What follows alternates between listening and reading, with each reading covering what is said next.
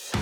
あ始まりましたメジャーリーグについて語るポッドキャストのワイルドシングルです今回エピソード15になりますよろしくお願いしますお願いします前回のエピソードはちょっと番外編ということではい僕らのプライベートに迫った内容になったんですけれどもはい渡辺君今週は忙しさ落ち着きましたか今週は全然忙しくはなかったですねあそうですか仕事は特に始まっていないんだねまあ、研修を受けていて、うんうんまあね、会社が会社なだけに、はいあのインサイダー情報とかっていうのは、うんまあ、かなりセンシティブなやつで、はいいろいろ研修のビデオを見てたんですけど、はいまあ、インサイダー情報とかをはい漏らしてしまったり、はいパソコンを紛失したりして、はい人生が狂っていくストーリーを散々見せられました要はここでは何も喋れませんとそうそうそう人生が狂ってきよすって面白いねそれ本当狂ってったよあの人たちは それ本当にあった話なのそうだよあマジかそうじゃあ気をつけないとだな、やっぱあの買収合併とかあそういう話がやっぱか監査の仕事とかするとまあ僕は監査の仕事するわけじゃないんだけど、あはいやっぱ入ってくるんだよね、うん、うん、そういう情報を前提に仕事するからはい、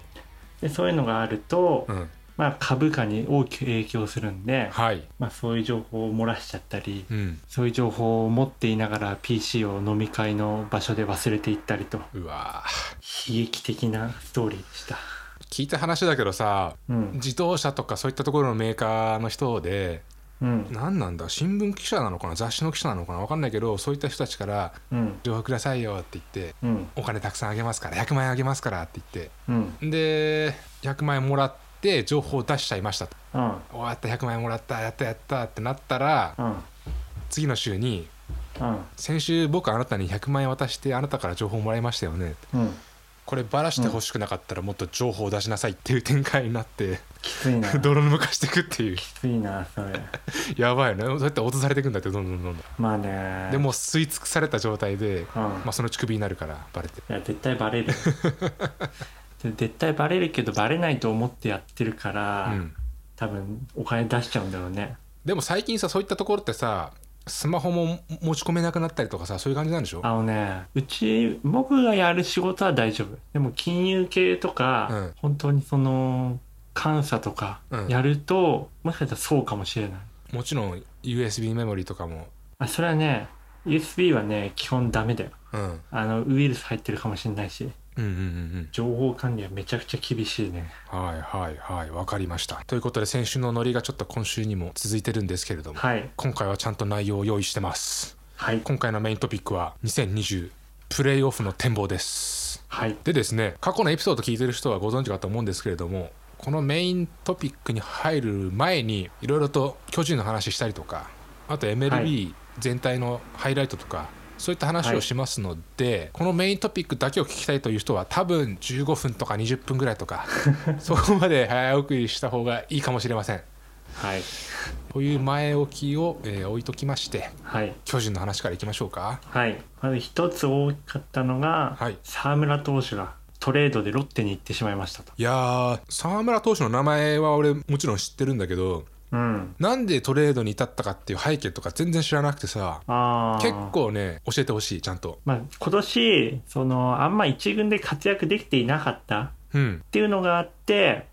まあしばらく3軍にいたのね2軍でもなくて3軍にいあてららはいはいでまあ自信を失っていたようなところがあったので、うんただまあ持っているボールっていうのは素晴らしいんですよはいっていうのでなかなかまあ期待はしてたんだけど使いづらかったってところで、うんまあロッテがうんちょうどあのリリーフピッチャー探していたっていうことだったので、うんできればね巨人で頑張ってほしかったっていうのはあるんだけど、うんまあ本人のことも考えてはいトレードで出しましたと、はいでえートレードしたらいきなり、あのー、3者三振取ったりうんでその次の試合もセーブを上げたりでうんすごい活躍しててうんでなんかロッテのツイッターとかでも、はいあのーお菓子と一緒に笑顔で出てたりしててえ何お菓子うんコアラのマーチとかと一緒に、うんうん あのー笑顔で写真撮ってあげられてたりしてて、うんまあすごい楽しそうに野球やってるの で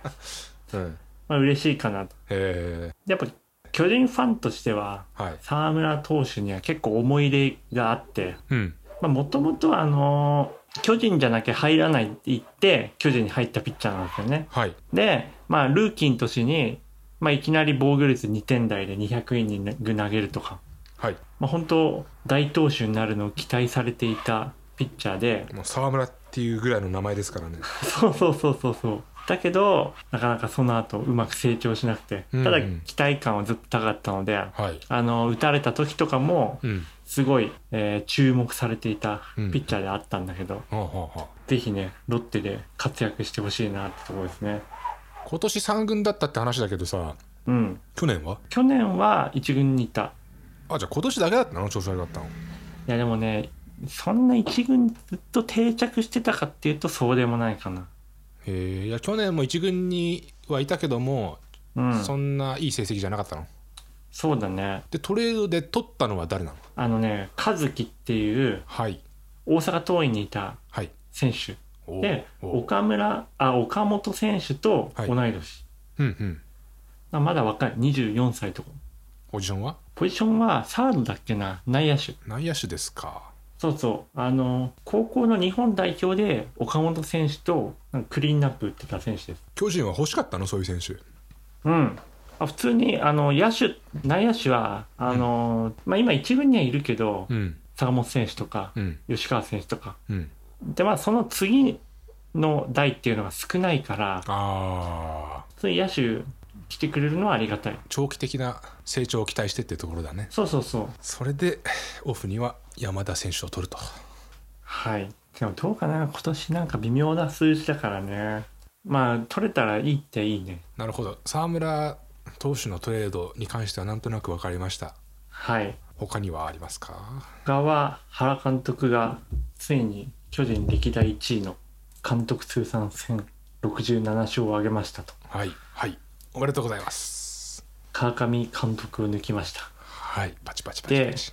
今週、ちょっといい采配があって紹介したいんだけども、まず月曜日の9月7日の阪神戦はいここで8回にうん3対0でうん勝っていたんだけど、うんこの系統がなかなかうまくて、はい3対0で勝っていて、ランナー2人置いて、うんまあ一発打たれたら同点っていう場面で、阪神のボーア選手だったんですね。うんで、まあ、大竹選手が投げてたんですよ。はいで、大竹選手が、そのボーア選手に、もうすごい特大のファール打たれたんですね。うんで、2ストライクだったんだけど、そこでもう一瞬で大江選手にスイッチしたという。うんうんまあ、なかなかその2ストライクでピッチャー変えるっていうのは難しいじゃんうんななかなかないじゃんだうんけど本当一瞬で変えたので、うんまあ、多分こういうのを見越して準備してたのかなっていうまあその一球でも打たれる可能性はあるからねうんなんで変えたがんないんだろうね逆に言うとねなんか中途半端って思っちゃうんかなそうだね中途半端って思うしまあ、うんそこで変えるようだったら最初から変えてるだろうしうんやっぱうん悩みがあったとしても難しいよねでも関係なくうん変えたとまあ多分準備しておいて変えてうんまあちょっとね、あの、内野安打打たれてしまったんだけど、その次のバッターを、まあうまく打ち取って、うんここはしのいで、結局、この試合は勝つことができました。はいで、次が、えーっと、木曜日の中日戦、はい9月10日の。うんこうまたあの、増田選手のダイソーの起用がすごいうまくて、うんうんまあこれ1対0で負けてたんですよ。はいで、7回に亀井選手がヒット打って、そこでは増田選手まだ使わなかったんですね、あえて。うんうんまだここじゃないかなってとこで。うんで、次の8回に、また先頭バッター、丸選手がヒット打って出て、ここでダイソー起用したんですよ。うん増田選手出て、やっぱピッチャー警戒するんですよね。絶対盗塁するよねって思う絶よね対盗塁するっ ていう。そうそうそう。で、牽制も4球連続くらいうんやってて、うんで、4球投げた後、うん初めてバッターウィーラー選手に投げ、やっぱ盗塁警戒してるとフォアあのー変化球投げにくいからそうだねストレート投げてうんで、まあ、ウィーラー選手もストレートを狙ってて、うんあまあうまくヒット打ってあその時スタート切ってたのあスタート切ってなかったあもういるだけでプレッシャー あ、でも常にね、スタートは切ってるかな。あスタートは切って、あの、ストップしてるあなるほどねのが多い。まあ、その後、まあ、きっちり吉川選手がタイムリースリーベースで一気に逆転したという。うんまあ、増田選手が出て、また、あの、試合をひっくり返してしまったっていう、好采配でしたね。うんうんで、まあ、他にも、あの、面白いのが、3番バッターを固定しないんですよ。うんおうあの、3番バッターって結構、そのチームのスラッガーを置くじゃん。固定するじゃん。そうですねはいまあ、代表的なので言うと、まあ、ちょっと昔の小笠原選手とか、うんまあ、3番といえば、長距離を、スラッガーが1人いるとういうんのが、まあ、定番かなと思ったので今年はウィーラー選手と亀井選手を、まあ、うまく相手ピッチャーに合わせてうん起用してるっていうのが、うん結構面白くて、はい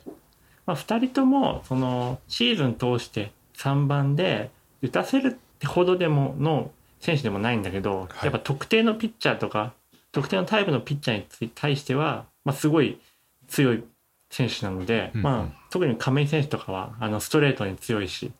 はいそういうのを見てうまく起用しているっていうのが、まあすごい面白いなって思ってます。リーグの優勝は結構見えてきてるんじゃないのこれはね見えてるはい手はねもう間違いないと思 う。ってなると日本一っていうところになってくると思うんだけれどそうだねパ・リーグはどうなのパ・リーグはあどうなんだろう全然見てないやソフトバンクソですフかトバンクかなちょっと去年4立て食らったからね今そうそうそうどうなんですか今年はなんか対策とかあるの年去年はもう本当先発が全然打たれてて、うんもう序盤から相手になってなかったからうんでも今年結構ピッチャーが揃ってきたんではいはいはいまあ菅野選手はいいですし戸郷選手とか、で最近今村選手とかうんでこの中日戦もサンチェス選手が好投したし、はいで、まあ、5回まで日本シリーズだったら5回までちゃんと投げればうんあとは中継ぎが結構充実してるんで、うんうんまあ、ちょっと怪我さえなければあの中継ぎ陣結構酷使している状態なのではい登板肩の状態なのでうん日本シリーズまでうまくコンディションを維持してくれたらいいかなと思う。パ・リーグの順位表を見てるんだけどうん、 1位やっぱソフトバンクだねうーんで2位がロッテでこの順位表ってどう見ればいいんだ勝率数勝差を見ればいいの調かな査を見ればいい。勝差だとロッテとの差が2だねうーん。で、まだわからないな。で、パ・リーグは今年プレーオフがあるからね。ああそっかうん。あれセ・リーグはないのない。だからもあれう、そう、今年セ・リーグはないんだよ。けどパ・リーグはあんのそう、そこがね、合わない。えじゃあ分かんないじゃんうん、わかんない。でも、ソフトバンク、やっぱ短期決戦強いからね。あそううん。ロッテこういう状況で沢村投手入ったのは結構強いねじゃあうん。やっぱね、短期決戦だと、その中継ぎピッチャーっていうのは超重要になるんで、うんうんうんはそこは、あの、本当いくらでも熱くしたいっていうのがあるね。あはあ面白いなこれはうん。パ・リーグが特にそうだね。はい巨人のハイライトは以上でいいですかはい。はい続いて MLB のハイライトは、いきましょうかえー、と3つあります。1つが、えーまあ、ダルビッシュ選手が、はまあ、負け投手になってしまったんですけども、まあ、すごいいいピッチングを、まあ、レッツ戦でしてくれましたと。はいまあ、あの一戦初回スリーラン、まあ、珍しくフォアボール2つ出した後にうんホームラン打たれてそのうん三振三失点が響いて負け投手になってしまったんだけど、すごいいいピッチングをしたんですね。うんで 今年すごいストレートが良くなってるんですよ。はいでどう良くなってるかっていうデータが出ていてうんでまずあのウィフレートっていうのがあってはいこのウィフレートって何かっていうとうんあのバッターがスイングしたうちうん空振りした確率が出ていてはいなんとそれが 44.7%50% うん弱がうんストレートで空振りしていますと、半分以上空振っちゃうのそうそうそう半分以上じゃないあ半分以下半分ぐらいうん空振っちゃうんだねそうそうそう、はいはいはいでそれが今メジャーリーグで一番高い、へえすごいなうん、でさらにあのプットアウェイレートっていうのもあって、うんまあこれ何かっていうとあの2ストライクからうんあの投げる球種の割合はいで、それがダルビッシュ選手が32.5%っていう、まあ、2ストライクから、まあ、3球に1球ぐらいはストレートで勝負してると。おおこのランキング面白いねそう。2位に、まあ、あのデグロム選手がいて、はいで3位に前田選手もいると。おお前田選手とダルビッシュ選手、今年は、あの、この2人日本人投手がうんストレートで、あの、勝負しているっていうのが出てますねか。っこいいんですけどうん。デグロム投手よりもストレート推しじゃんそう。ダルビッシュ選手熱いね投球の大半はうん結構スライダーがカットボールなんだよ。うんうんなんか6割ぐらいそうなのね。うんうんだけど、2ストライクになったら、ストレートを投げ込むっていう。うんで今までとは違うような配球を今しているって感じですかね。はいはいで、まあ、どう変わったっていうかと、回転をうんすごいバックスピン回転うんにどうも変えたようなんですよね。うんで、これもデータで出てて、うんあの、アクティブスピンとインアクティブスピンっていうのがわかるんですよ。で、これ何かっていうと、アクティブスピンは、その、バックスピンとか、うんトップスピン、はいえっ、と、縦回転の、うんあの、要素で、うんインアクティブスピンっていうのは、うんジャイロ回転、うんアメフトのクォーターバックの人が投げるような、はい進行方向向きの回転。はいで、このアクティブスピンっていうのを、あの、高めて、はいあるいはバックスピンの要素を増やしてるんですね。はいはいそれで、同じスピードとか同じリリースポイントうんの平均的なフォーシームよりもうん2.5インチうん上に上がっていると。うーんだから、そのバッターとしては、思ったよりも、すごい伸びているはいはってい感じるストレートを今年投げてるんですね。ダルビッシュ投手そのストレートについて動画上げてなかったっけ、そう。まさしくうん、これを言ってた。えなんか、握りを変えたみたいね。ー、握りそう。ストレートの。どういうふうに今までは、なんか、人差し指とかを、うんと中指、ちょっと角度を上げ入れてたんだけど、ほそこを本当閉じるようにして。で、親指の位置も、うんあのーまあ、ほぼ真下。ううんうんだから時計で言うと12時のところにうん中指人差し指を持ってってうん6時のところに親指を置くみたいなへーえ人差し指と中指くっついてんのうんそこを縮めているみたいなんかそうなるとさ力が加わるところが狭まるじゃんだかうんらちょっとでも右寄りに力が入っちゃうとカーブっぽくなっちゃってとかさそうだねでもそれをうまく使えるとうん超伸びるストレートが投げられるんだスピンをかうん軸を変えて、うん、うすん、伸びるようになったという、ごいですねうん、ではいそれ YouTube で上げてるのが面白かったねそうだなじゃあその動画も リンクを貼りましょうかうん、俺も後で見るわまあ、最近はその野球選手が自分で YouTube でうん結構解説してるとこマイケンとかもそうだしうんすごいなんかお今までとはないような知識が得られて面白いですねてっきりオフシーズン中しかやんないのかなと思ったけどシーズン中もやるんだね、そう偉いな 上から目線ですけど も大変じゃないかな、まあねでももうダルビッシュだったら慣れてるかもしれないあそうオフシーズンからやってたしうんうんうん今ゲなんかプロスピ、ん野球ゲームうんでもなんか動画上げてるしラジオでちょっとその話してたんだけどさうんそのラジオパーソナリティの人曰くうんダルビッシュ投手のはおそらく半端ない課金してるって言ってた よ無課金であんなになんかそのカードとか揃えられないとかあそうなんだ凄まじい額だと思うんだ よねお金で全てを解決してるみたいなまあそういうのでゲームは成り立ってるからなまあ余談ですけれども僕うもん某ミニ四駆のスマホゲームをやってまして、うん俺も課金したけどうん5000円ぐらいで収めてるよあでもそれ結構やってる方じゃないいやいやいやいやいやいやいやいやまだまだ2回課金したんだけどうんそのいろんなパーツを強くするうんパッケージセットみたいなのがうん一つ一つ2500円だったのねうんでそれを2回買ったのかなうんそれだけだよやっぱそれ買うと違うまあぶっちゃけうん買ってなくてもそんな変わんないと思う、じゃあどのラインから変わるかって言われたらまあ考えれば出てくる、出てくるかもしれないけど5000個じゃ全然うんだからもうお金かけるのやめたけどあでもそのゲームはまだやってんのやってますねあそうなんだきっとその野球のやつもね面白いんだと思うよ、やったらハマると思うそうね結構面白そうあれいや僕はまだねゲームとか課金したことないね LINE のスタンプも買ったことないよあそうん。買いなよまあ、別に欲しいのないです。はいということで、あまだあるか次が、9日はいのブレーブス対マーリンズ戦ではい29対9っていう。あー見た見。た見たこれもすごかったけどさうん。ここまでじゃなかったけども結構大量得点今年ないあ、最近多くて、なんなんまあ、どうなんだろうね。やっぱもうプレーオフ逃してないチームとかは諦めんのかな、ああもういいやってそう。でもマーリンズ今年プレーオフ出れそうだから、うんうん、こんな試合してちゃダメなんだけ どね。まあ、ちなみにこの29対9っていうスコアうはん今までの MLB で初めてだったらしい、 少年野球みたいだよねそうそうそ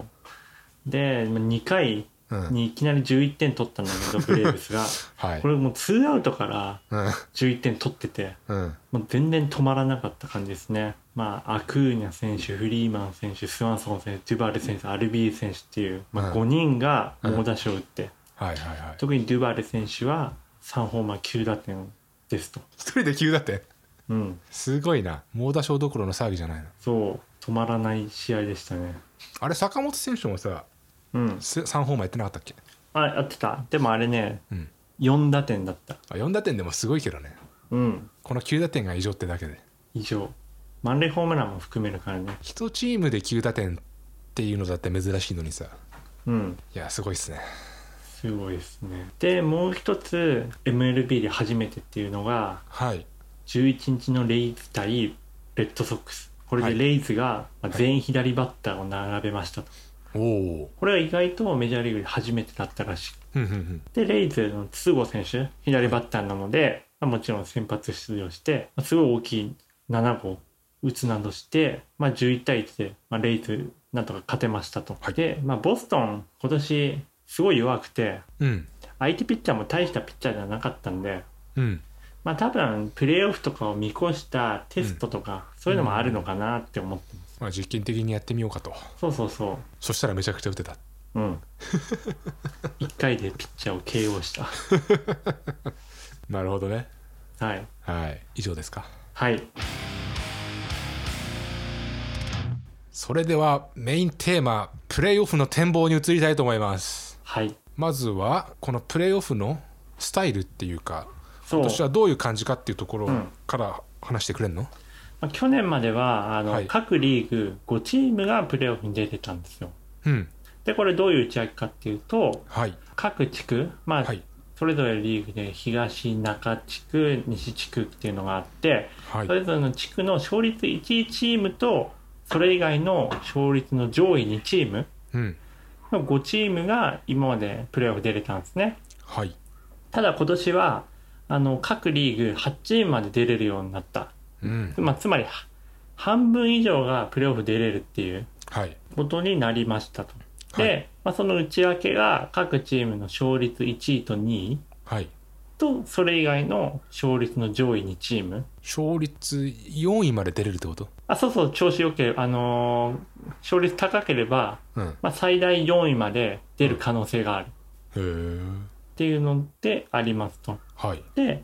まあ、その8チームどういう組み合わせで戦うのかっていうと うんまず各地区の優勝チームがシード1シード2シード3っていうのがあってその中で勝率1がシード1勝率はい一番低いのが勝率シード3、はいでそのうちその後、えー、と各地区の2チームうんがシード46で、まあ、そこも勝率順で上から番号ついていきますとうん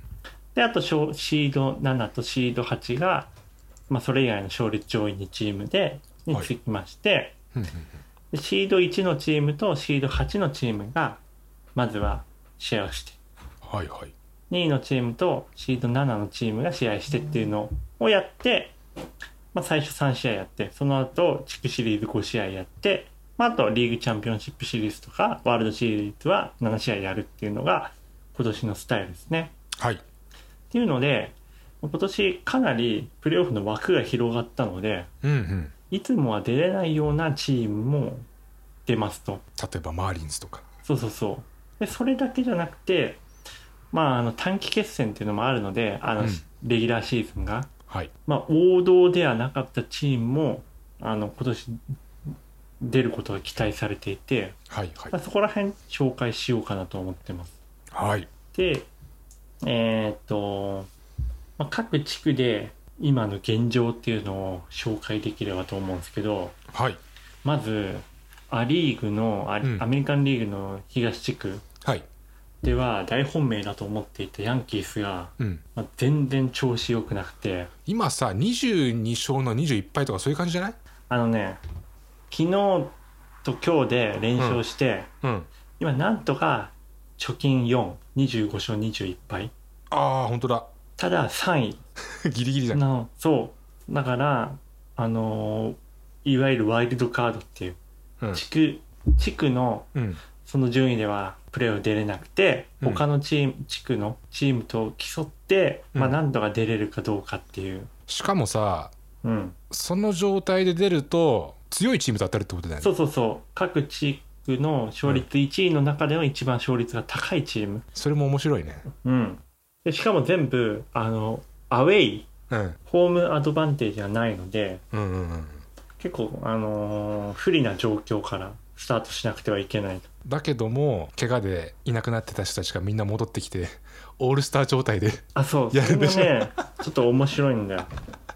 面白すぎるまあ、今の状況だと、うんまあちょっと先に言うけど、うん西地区のうん1位のオークランドアスレチックスと当たる可能性が強、すごく高いですあーね。はいはいはいで、オークランドアスレチックス、まあ、すごい好調で、勝率6割3分6厘と。うんただ、主砲うんのサードのレギュラーで、まあ、クリーンナップも打ってるチャップマンっていう選手がはい手術して今季絶望になってしまってあららはいでアスレチックス毎年プレーオフ弱くてうんだ からもしかした弱いらそうアスレチックスだったらヤンキースが勝てるかもしれないなっていういい迷惑だねアスレチックスからしたらさせっかくさいいところで プレーオフ行くのにさいやほんとそうだよヤンキースかいそうヤンキースやっぱねあのプレーオフになると強い選手が多いんだよねはい田中マン君とかうんまあ、正直、あのーレギュラーシーズンでは圧倒するようなピッチングってあんましないんだよ。まあ、たまにするけど、うんまあ、トータルで、まあ、13勝10敗とか、そういうピッチャーなんだよね。うんだけど、プレーオフですごい強くて、うん田中マー君とか、うんあと、まあ、コール選手はやっぱ三振取れるんで、頼りになるし、あと、ジャッジ選手とかも、うんやっぱいいとこで打つし、プレーオフになると。温存してるところがあんのか温存してるところはね、絶対あると思うんだよ。なうんあの、先発ピッチャーが、うんその何年も5年6年何年もローテを守り続けるのは結構レアで、うんうんうんターガマー君ずっとやってるんだよねはいたまに離脱する時もあったけどうんまあせいぜい1試合2試合登板を回避するぐらいではい基本的にははい30試合ぐらい毎年投げててだかうんらそう考えるとやっぱうまくペース配分して、まあ、プレーオフ見越したうんあの1年間のそのコンディションのコントロールっていうのはすごいうまいのかもしれないね普段67割ぐらいで投げててうんプレーオフはもう1回から100%で投げるみたいな いうんやもしそれが本当だったとしたら普段67割でも打ち取れるってのはすごいよねまあそうだ ねターマー君あのメジャーリーグってあんまパワーで押すようなピッチングはしてなくてうん本当1年目の前半とかはやっぱパワーで押してたんだけど、うん今はもうスライダーとスプリットが中心で結構ボール動かすはいのが多くなって、まあ、今年結構ストレートが多くなったんだけどだかうんらまあそうだねまあちょっとそのヤンキースはすごい興味深いですね面白いねうんでまあ東地区でタンパベイ・レイズが強くてで今まで全然プレーオフ行けなかったトロント・ブルージェイズはいまあ、山口投手がいるところですね。はいが今2位で、まあ、珍しくプレーオフいけるんじゃないかなっていううんうんうんところですね。はいで、次にアメリカンリーグの中部地区。はいこう結構激戦で、うんホワイトソックスと、うんまあ、マイケンのいるツインズ、はいあとインディアンズ。おうここが上位3チームが2.5ゲーム差で入ってて、はいはい地区の首位争いが結構激戦になってます。なるほどねまあこの4位のデトロイトタイガースも、はいまあ今借金4ではあるんだけど、うんまだまだプレーオフ圏内にはいて可能性はあるかなっていう。いやまあちょっとタイガース選手層は薄いんで、はいプレーオフ行ってもちょっと勝つのは難しいかなってところですね。はいで、次は西地区はいは、まあ、先ほど言ったアスレチックスが強くて、うんちょっとそこ以外が、うんあの低迷してるんですね。うんうん去年、ワールドチャンピオン、あ、ワールドシリーズまで進んだヒューストン・アストロズはいが、怪我人が多くて、はいはいまあ、エースのバーランダー選手が、えっ、と、シーズン1試合しか投げてないし、まだ。うんあと、アルトゥーベ選手とかも、怪我で離脱していて、はいプレーオフには出れそうなんだけど、今年、いつものような強いところがないですと。うんで、まあ、アストロズは、あの、今年、サイン盗みはいの疑惑があって、疑惑というか、その後だったんで、意気込んでたところではあったと思うんだけど、うんまあ、うまくいってない今年ですね。ああサイン盗まなくても俺たち強いんだぜみたいなそうそうそう、そういうのは絶対あったと思うんだけど、まあ、見事に勝ててないっていう。サイン盗まないと勝てないのかってうーん。まあまあ怪我人とかもいるからねそうそうそう。でもやっぱ、プレーオフになると経験っていうのは重要だから、うんそこら辺はアストロズあるんで、うんまあ、短期決戦になったら、うん登ってくるかもしれないですね。いずれそのサイン盗み疑惑のところをちょっと詳しくうん。そういったエピソードやってもいいかなと思ってんだけどさうんうんうん。どうなの実際やってたのあ、それはね、もう確定。あそう確定なんだゴミ箱を叩いてたらしうんい。で、実際、センターにカメラを置いて、うんうんベンチ裏にうん映像を流して、うんキャッチャーのサイン盗んでて、うんそこから指示出してたようで、うんうんうん、もうこれは確定で、サインってさうん、ずっと見てたらさうん。俺過去に何回かだけど分かったことあったよやっぱ、なんか考えてるサインのルールって、うんどうも似たようなところであると思うんだよね。どっかがキーでとかさうん、そうそうそう。どこ触ったらだからまあずっと見てたら分かんだろうねまあ、キーも大体、まあ、日本で言うと、うんベルトか胸か帽子帽子 か、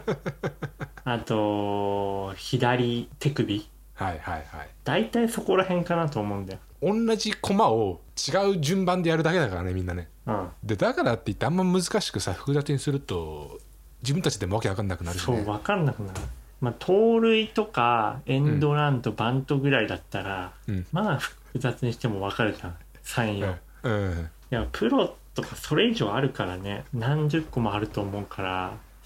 やっぱサイン自体複雑にするとね覚えられないよねちょっと一つ余談で話したいんだけどさ、うん俺が中学生の時かなうんそのアメリカでやってた時ねうん監督が、うんえー、と俺がキャッチャーやってる時にねうんその球種をサインで出すのようんストレートカーブチェンジアップとかねうんでそのサインが分かりやすすぎるのようんな何だったっけな帽子触ったらストレストレートうん鼻触ったらカーブみたいなうんでなんかキーとかもないのもうそそこ触ったらそれなのようんだからもうしょっちゅうバレんの相手にダメじゃんもう喋るのと一緒そうそう喋んないでしょで時々「カズこっち来い」って言ってサイン変えようみたいないうんやもうちょっとか複雑にしてもいいんじゃないかなってずっと思ってたいあそれ日本の話やアメリカで アメリカ単純すぎるよって今日もバレてるわみたいな、え面白いねそれうんまあそんな余談ですけどもはいいや今話どこまで行ったっけあマリナーズはどうなのこれはマリナーズは、うんまあ、いいつもは最下位争いしてるんだよいはいだから今年は、まあ、今のところ3位なんだよねうんちょっとプレーオフは厳しいかなっていう。何エンゼルスとレンジャーズがあまりにも弱くてマリナーズが3位って感じなのそう。ほんとね。じゃあエンゼルス、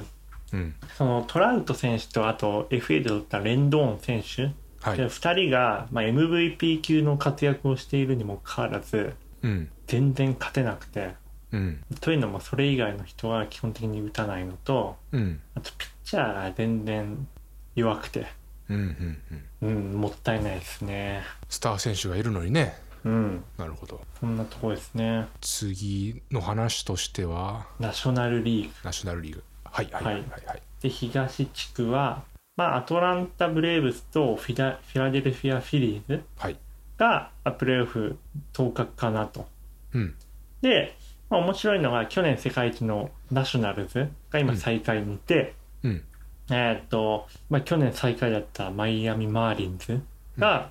今いいとこ行ってて、だ多分プレーオフ行くんじゃないかなと思ってます。ナショナルズどうしたのナショナルズね、ナショナルズも怪我人は多いかな。あと、去年大活躍したストラスバーグっていうピッチャーはいが1試合だけ投げて、今季絶望で、あと、まあ、レンドーン選手、さっきでエンゼルスに移籍してしまって、はいまあ、この2人が去年かなり働いたところがあったんだけど、その2人が抜けちゃって、はいはいまあ、今年はうまく歯車が合わずうん、大会にいますと。うん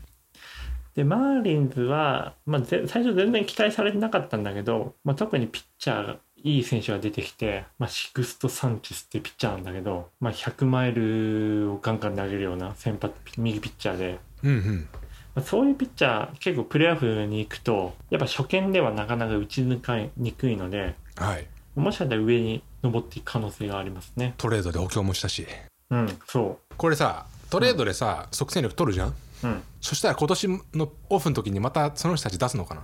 あ、あのね、そうだよ。えっ、と、出す場合もあるし、出さない場合もある。出す場合っていうのは、あのー契約最終年の年の人、うん例えば5年契約してて、5年目ですと。うんで、まあ、どうせそのチーム、そのうん年で、まあ、契約切れて出ていくんだったら、うん出ていかれる前に、あのーシーズン中にトレードでうん求められてるチームに出しましょうと。うんでそういった感じで取ったチームっていうのはやっぱり契約最終年っていうのは続くので、うんまあ、そのシーズンを持って、うんまあ、再契約する場合もあるしそのまま放出する場合もあるしああ更新するかどうかってところのあそうそ選うそう手そうってことねあそうかそうかそのトレードで取る段階でそういうのは見えてるわけだねうんで、まあ、契約がまだ2年3年残っている場合はうんもちろんそこも見越して取るケースが多いかな、うーんわかりました次中地区ですか中地区はダルビッシュ投手のいるシカゴカブスが今好調でうわ1位これダントツじゃん、うんカブス26勝のカージナルス19勝うん、カブスは、まあ、本当ピッチャー正直ダルビッシュ選手以外は、まあうんパッとはしてないんだけど、おうまあ、というのがあって、まあ、ダルビッシュ選手にすごい頼ってるところがあってうんで今1位になってますねなるほど木山選手のいるシンシナティ・レッツうんもともと注目していたチームだったんですよ補強して、うんまあ、先発ピッチャーも良くてうんただまあバッター陣がうんあまりにも打てなさすぎてうんちょっと今年プレーオフが厳しいかなってところですねカブスはさうんダルビッシュ投手以外はパッとしないっていう話だけどさうんとは言っても平均よりも上ぐらいうんなんじゃないのあそうそうまあパッとしないとは言っても、うんまあそこそこちゃんとイニング投げれるピッチャーは多いので、うんうんまあ、なんとかあの勝ってはいるってところですねうーんはいで最後に西地区は、はいまあ、ドジャースが圧倒的に強いですとうん勝率7割1分1厘ですね今はいでやっぱベッツ選手は今い年か、獲得したんですけどうん これがあまりにも多くて大きくてうんまあ、見事にはまっているってところですね。はいはいで、まあ、毎見を放出したにもかかわらずこれなので、うんまあ、どんだけ選手層が厚いんだっていう。はいで、サンディエゴ・パドレスっていうのもすごい強くて、うんうまあ、んこの2チームはもう完絶対当確ですね。うんで、まあ、ジャイアンツ、サンフランシスコ・ジャイアンツがはい5割以上超えているので、うんまあ、最近低迷していたんだけど、まあ、今年のプレーオフフォーマットをうまく活用して、プレーオフ出れるんじゃないかなっていうところですね。この各地区の上位うん2チームだよね、まずそうそうそでその他でワイルドカードっていうところでう。うん。全地区の、えー、3位以下そうそうそう。の上位3チームそうです。あ、上位2チーム。あ2チームだけうん。ってなると今の順位表的にいくとジャイアンツとマーリンズ。ああそうだそうだごめんごめんですねうん。あのさうん。聞こうと思ってたんだけどうん。レイズうん。シーズン始まる前のエピソードではうん。終わった曰くあんまり強くないみたいあれ、そうだっけで特殊なこうし極端なシフトとかをうんうん敷くチームでうん。うんうんうん。そういったところで面白い試合とかするかもしれないけどもうん。あんまり上位には食い込んでこないんじゃないかみたいな話してた気がするんだよねうんうんうんあまあ確かにあのーそれが今1位だからさ、そう人はねうんやっぱ上位のいわゆるビッグクラブに比べたら、うんまあ、やっぱいないんだようんだけどそううまく戦ってるってところはあるねへえここは予想外だったんじゃないそうそうそうだからピッやっぱピッチャーが良くてうん去年大半休んでたグラスの投手とかはがい今年元気ですごい高騰してるし、いうんうん、い、いい感じですね今年のレイ ズは頑張ってますね予想に反してうん今まで話した内容を踏まえてうんどこら辺が最後に残りそうなのまあドジャースかなっていうのはあるんだけどうんまあ個人的に面白いなっていうのが、うんホワイトソックスとかパドレスかなあああそそうでホワイトソックスはやっぱりバッター陣がいいっていうのがあるのとうだってさ打率本塁打打点全部1位ようんで結構チーム自体が若いからうんあの勢いに乗ってそのまま上に行くんじゃないかな、でエースのジオリト選手とか、まあはいノーヒッターやってその後すごい自信つけてるピッチャーでうん好投を続けてるんで、はい彼らが彼らとかを中心にはいあの上に登っていくんじゃないかなって思ってますね今日はこんなところですかねはいということでエピソード15プレーオフ展望以上になりますはいいかがでしたでしょうかなかなか面白い要素が結構あったんじゃないかなと思います個人的にはヤンキースうんが、まあ、シーズン中は主力選手いない中でギリギリでプレーオフに入ってって、うんプレーオフでは一転してオールスター状態で入ってくっていうのがすごい楽しみですねそうですねあと来週のトピックなんかはなんか検討ついてるんですか来週のトピックはタイトル争いああうんそうだねそういう時期ですね そう実はこの間開幕したと思いきやうんあと15試合ぐらいでレギュラーシーズンは終わってしまいますとうんうんなので、うんまあ、来週になったらほぼシーズン終了間際なのではいはいタイトル争いの現状、はいまあ、MVP レースも含めてお話しできたらと思います、楽しみですね皆さん楽しみにしててください、はいということで、ワタの SNS、まあ、Twitter とあとブログですね、の URL を番組の概要欄に貼っておくのと、あと今回はビデオが一つ、ダルビッシュ投手の動画ですね、その URL も貼っておくので、チェックしてみてください。